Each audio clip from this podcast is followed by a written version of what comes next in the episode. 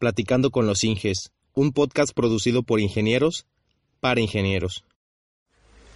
Platicando con los Inges es una tertulia en la que se abordan temas propios de la vida como profesionista dentro de la industria de la construcción. En este podcast platicamos de expectativas, sueños, errores y mucho, mucho más. Platicando con los Inges es el pretexto perfecto para tener una charla amena con personas especialistas en su área y que cuentan con años de experiencia en el campo laboral. Cada quincena tenemos un nuevo invitado. Yo soy Jonathan Hernández, soy ingeniero civil y este podcast es una extensión más de Todo Civil, un proyecto que nació en YouTube desde 2013 con el objetivo de compartir mis experiencias en el campo laboral, así como las de mis invitados y colaboradores. Si te interesa, te invito a que visites nuestro canal de YouTube Todo Civil y que te suscribas a nuestra página web www.todocivilblog.com.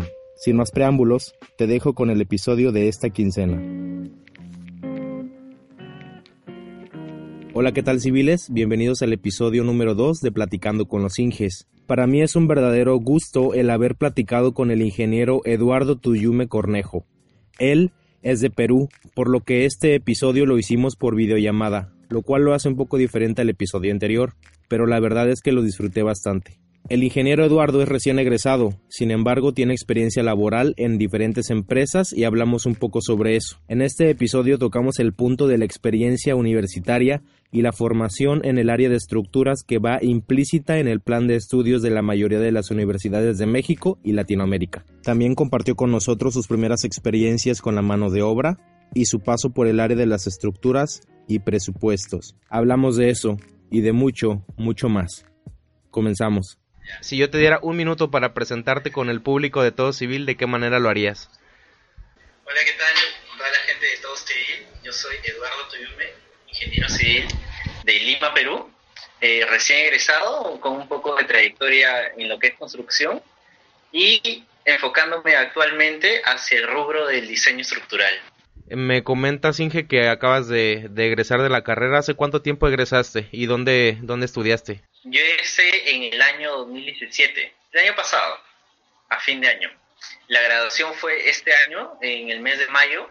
Yo acabé la carrera de Ingeniería Civil en la Católica, la Universidad Católica del Perú, y ahí fue donde estudié la carrera. Me gustaría que nos comentaras un poco de cuál fue el área o la especialidad dentro de la ingeniería civil que te llamó más la atención durante los estudios y por qué? Ya, lo que pasa es que en la universidad, en la católica, le dan bastante énfasis al el diseño estructural. O sea, hay un montón de cursos que son una secuencia que preparan para que uno sea estructurista. La currícula de cursos te preparan bastante en lo que es eh, estática, análisis estructural, eh, diseño, eh, análisis antisísmico. Entonces te preparan bastante para que seas un estructurista. No sé si así se dice, un ingeniero estructural. Estructurista, ajá. Sí, es cierto. Hay cursos selectivos también, ¿no? Donde tú te puedes especializar ya sea en gestión de la construcción, en diseño hidráulico, en ingeniería ambiental, ingeniería del suelo, ¿no? Pero esos ya son cursos selectivos que uno puede llevar dependiendo a qué se quiere especializar. Ah, ok, ok. sí o sí, diseñando. Y aparte de eso, como un plus, que a ti te gusta, ¿no? Que tú eliges ya. Una de las maneras en las que la mayoría de las universidades, al menos aquí en México, y por lo que he escuchado en otros países, tratan de mm, insertar o mm, encaminar a los estudiantes al campo laboral es un programa de servicio social o residencias o pasantías en unos países lo llaman así. ¿Tú tomaste alguno de estos programas? Eh, sí, en la universidad llevamos dos cursos. Eh, prácticas preprofesionales 1 y 2, donde el objetivo es que uno haga prácticas, ¿no? que ya se va insertando al sistema laboral, pero esas prácticas las consigue uno mismo. No es que la universidad tenga un programa que te te dice ¿no? que vas a trabajar ahí. No, uno mismo se la tiene que buscar para poder eh, pasar el curso. ¿Cuál fue tu experiencia en este, en este programa? Por ejemplo, en tus prácticas, eh, ¿cómo te fue? ¿Qué actividades te ponían a hacer? ¿En qué tipo de empresa te tocó trabajar? Bueno, practicar. Eh, ¿Cómo fue esa aventura? Ya, como te decía, yo he estado en dos empresas. Ambas empresas han sido de construcción. La primera entré como practicante en el equipo de costos y presupuestos. Ahí aprendí bastante lo que son metrados, metrados de estructuras, arquitectura, instalaciones sanitarias, eléctricas, todo eso.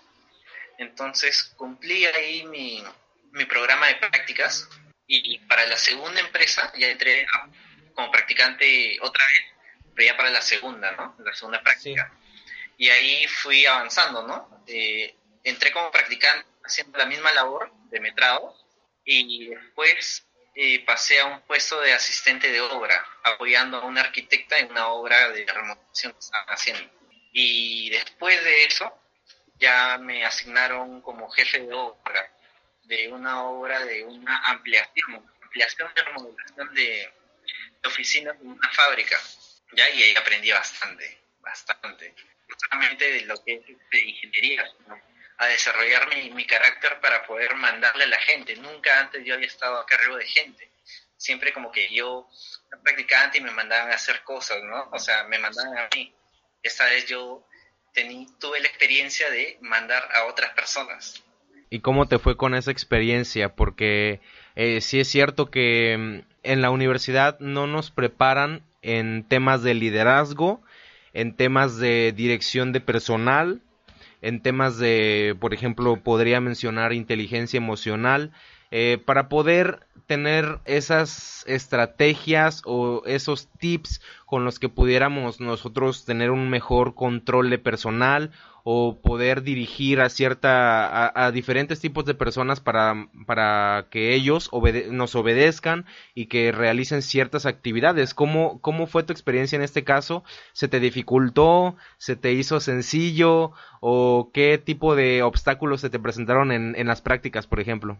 Claro, por ejemplo, eh, cuando yo fui asignado como jefe de obra, ya justo antes había tenido una experiencia de unas semanas como asistente de obra yo estaba junto con una arquitecta trabajando. Entonces ella me delegaba algunas tareas donde yo tenía que hablar con el maestro de obra, con los obreros eh, y hacerle algunas indicaciones. Entonces ahí fue donde pude practicar, ¿no? Para cuando ya estaba en obra, ya no se me dificultaba tanto, pero cuando estaba como asistente, eh, ahí fue la primera vez. Yo me acuerdo incluso que la primera vez que yo le hablé al maestro, le dije como que cuál ha sido el avance de hoy día, ¿no? Qué es lo que han hecho para hacer una lista y eh, ver el checklist del cronograma, ¿no? Si es que se había cumplido lo del día, el tipo, no sé, me entendió mal, creo, y su reacción fue como que, déjame trabajar, yo estoy avanzando, y, una cosa así, pero de mala manera, de manera importante, ¿no? Entonces yo, yo me quedé asombrado porque el tipo era una persona de, no sé, 50 años, ¿no? Y yo era un chivolo de 22, pues, ¿no? Entonces eh, ahí sí fue como que no, no, supe cómo, cómo, afrontar eso, pero después este eh, pasaron los días, ya me comunicaba con, con el señor, ya incluso se volvió mi amigo, trabajamos después en otra hora y todo fluyó chévere. Pero son aprendizajes de las primeras veces que uno intenta hacer algo. Pues sí entiendo esa parte de tener una discusión con una persona mayor y sobre todo cuando esa persona tiene mucho más experiencia en el área en la que intentamos incursionar, en este caso como bien mencionas en la obra, ¿no? Sí, un video, me acuerdo. Sí, sí, sí, mi, mi, mi, pelea con el sobrestante. Y no solamente ha sido una, han sido varias. O sea, me, han tocado, me ha tocado trabajar, gracias a Dios, con, con personas de diferentes... Eh, maneras de pensar, maneras de reaccionar, algunas sí me han aceptado, otras sí son bastante renuentes al tratar de aceptar a alguien mucho más joven que, que uno y que, y que sobre todo que tiene, que entra joven y que entra con un, una categoría mucho mayor a la de ellos. Eso yo creo que es como lo que más les puede costar un poquito aceptar.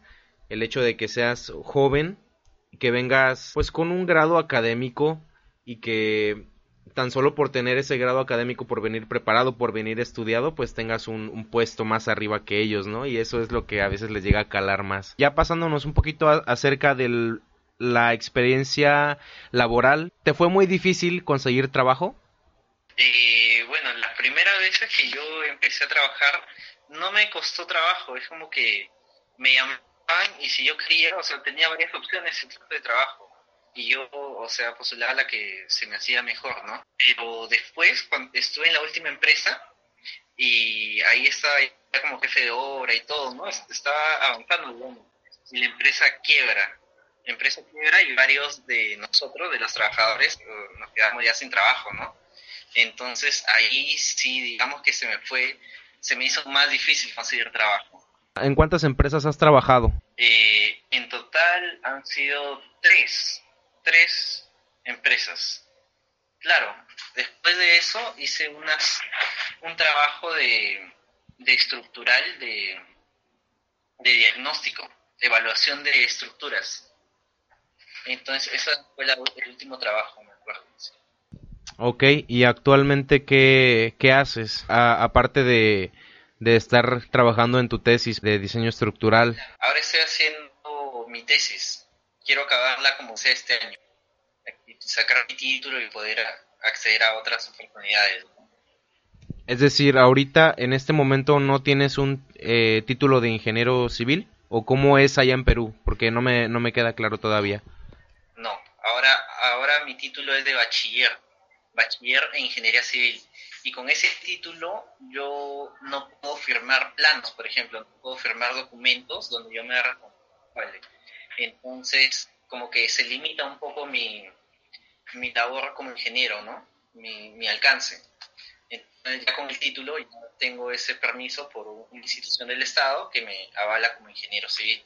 Entonces, ese es el proceso de la tesis. Tengo que acabar la tesis, sustentar la tesis y, ya me estaría colegiando como ingeniero.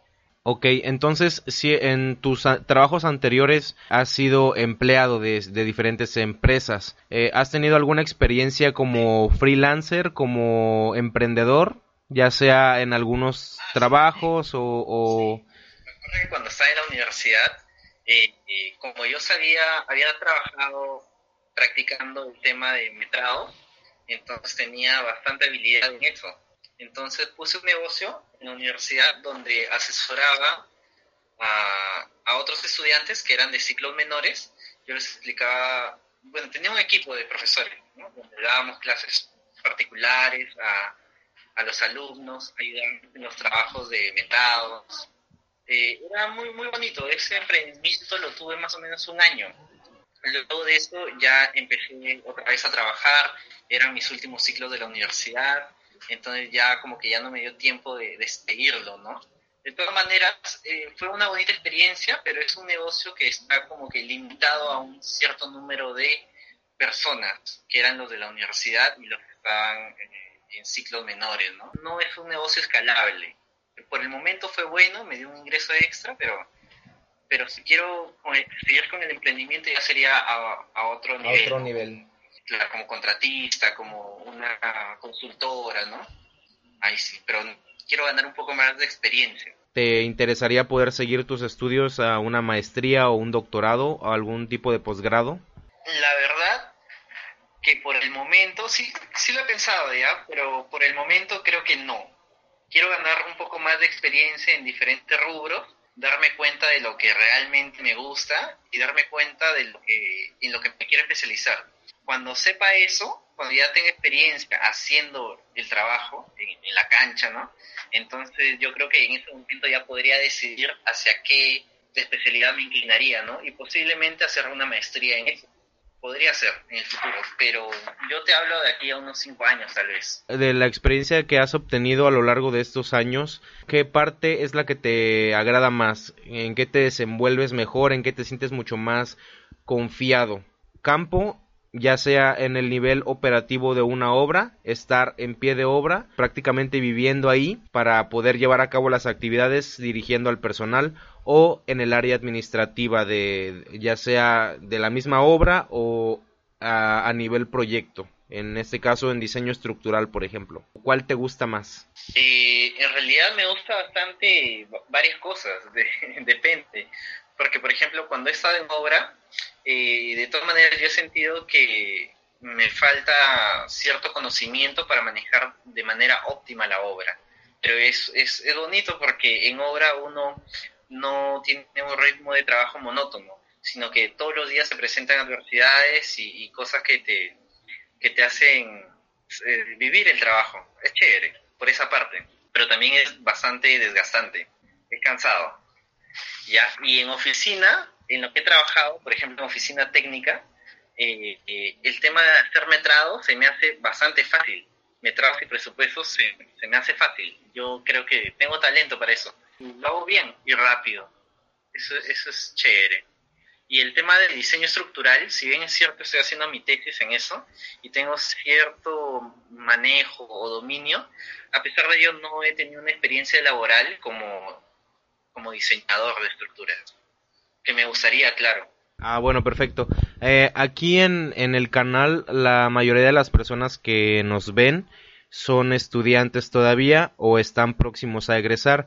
Es probable que haya personas que todavía no sepan eh, lo que es lo que es un metrado. ¿Nos podrías explicar qué es eh, qué es un metrado? ¿Qué, qué significa hacer metrados? Eh, metrados es básicamente la contabilidad de los materiales. Por ejemplo, no sé, una vivienda, un edificio, va a entrar cierta cantidad de concreto eh, ya sea en las columnas, va a entrar cierta cantidad de concreto, en las vigas va a entrar cierta cantidad de concreto, de encofrado y de acero principalmente en las estructuras. Entonces, el trabajo de hacer un metrado es saber qué cantidad exactamente va a ir en cada elemento de la estructura. Ese es el trabajo. Y puede ser metrado de estructuras, es cierto, ahí se considera el concreto, encofrado y acero. Puede ser metrado de arquitectura, por ejemplo, cuántos metros cuadrados va a haber de piso, cuántos metros cuadrados va a haber de tarrajeo, o el número de ventanas que van a haber en el proyecto, la cantidad de puertas. Yo que sé, en arquitectura sí hay infinidad de partidas. Sí. ¿ya? En instalaciones eléctricas, por ejemplo, ¿cuántos, cuántos metros de cable de tipo tal va a ir, cuántos metros de tubería, ¿no? cuántos accesorios, eh, y así en cada especialidad, ¿no? Ya sea sanitarias, gas, mecánica. Eso es un metrado. Saber la cantidad de material que va a usar para, para.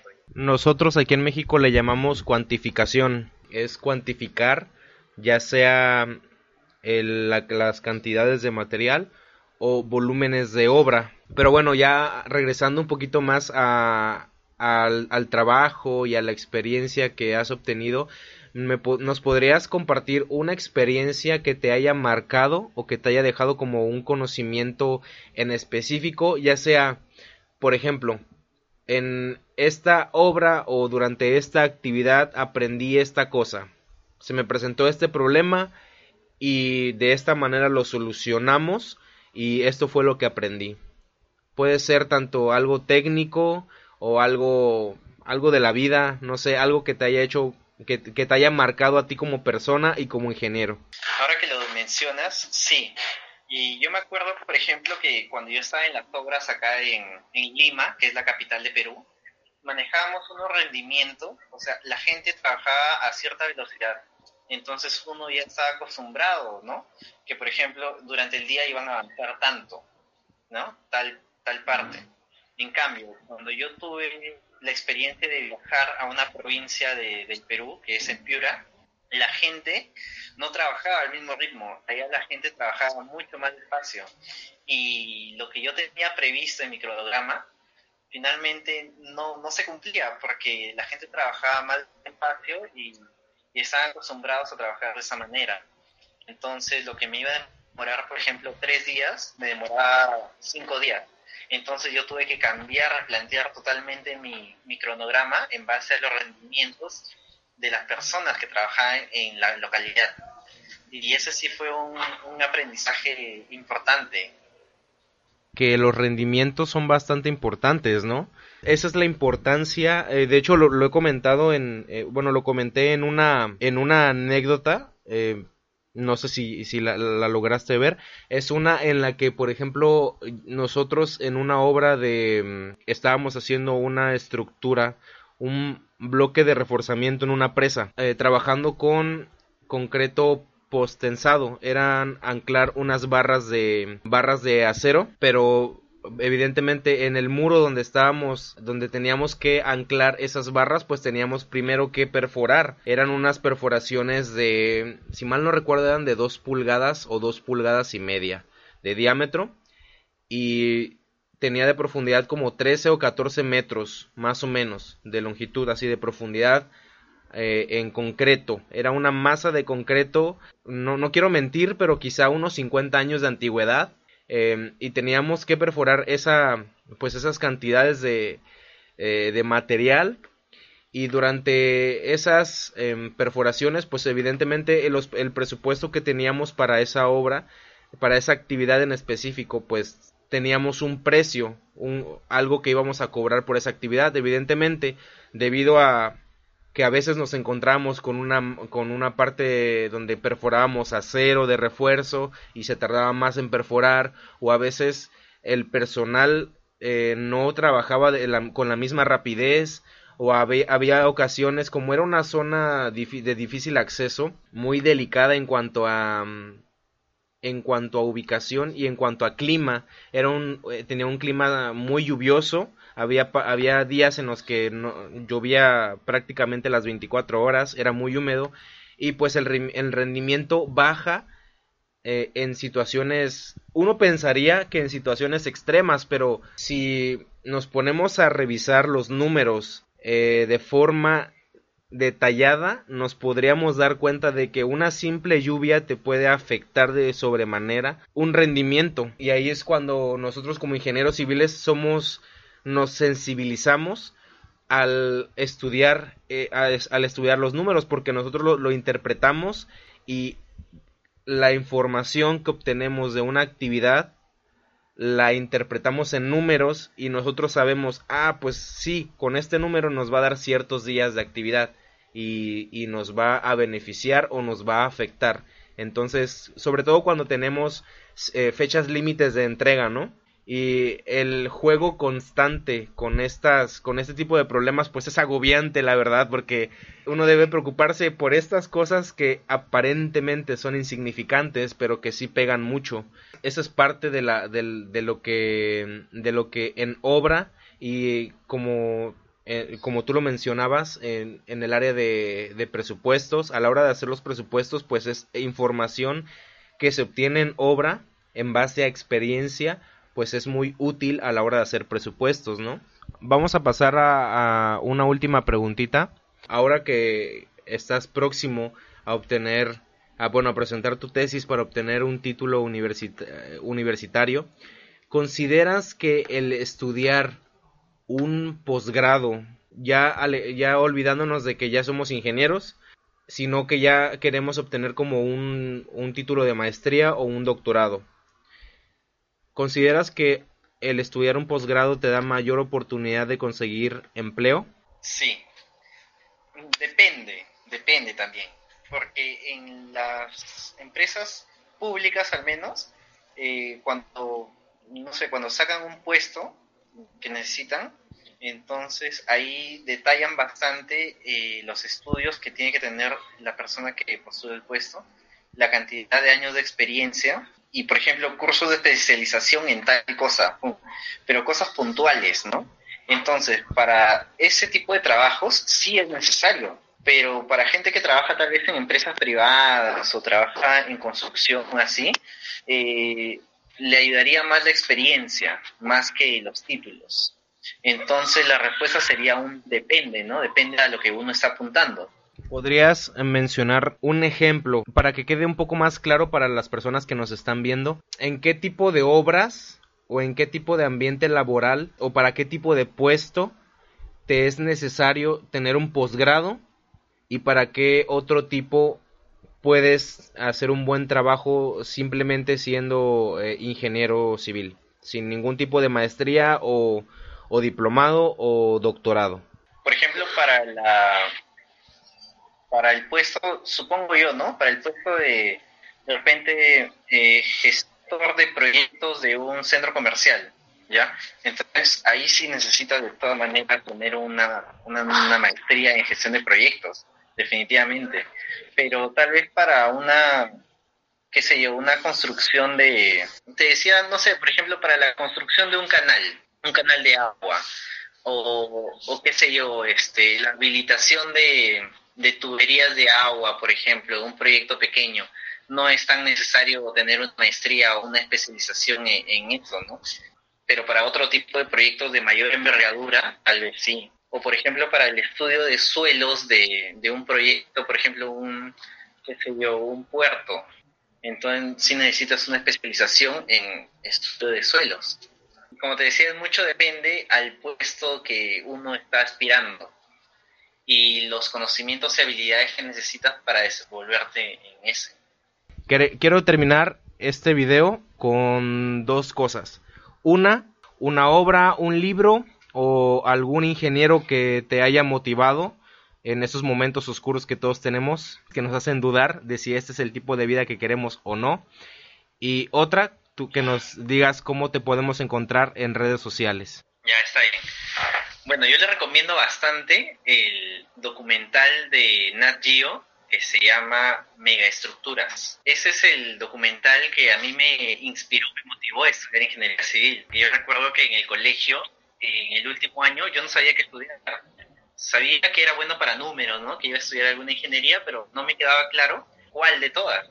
Entonces había una serie, un documental, que hablaba de bastantes proyectos en bastantes lugares diferentes del mundo ese es el programa que les menciono, que es Megaestructuras, que está en YouTube.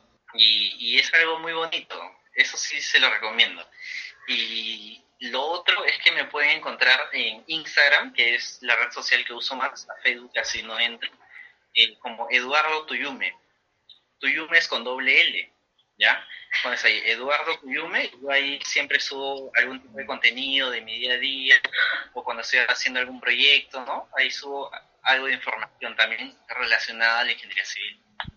Pues ahí lo tienen ingenieros, eh, la conversación completa con el ingeniero Eduardo Tuyume. Me pareció bastante interesante, me quedé con ganas de más. Eh, déjenme saber si quieren que hagamos una segunda, eh, un segundo video hablando con, con el ingeniero Eduardo y pues déjenlo en los comentarios si quieren, si quieren saber un poquito más de su historia o de las obras en las que ha estado. Te agradezco mucho, ingeniero, eh, por tu participación, por tu colaboración y por tu tiempo, porque pues lo más es lo más valioso que tenemos nosotros. ¿Alguna última cosa que nos quieras compartir, que nos quieras decir para terminar el video? Eh, nada, que está en una bonita profesión, que eh, bueno, nuestro objetivo es mejorar la infraestructura del país, del mundo en general para hacerlo más bonito, ¿no? Más, ¿cómo te puedo decir?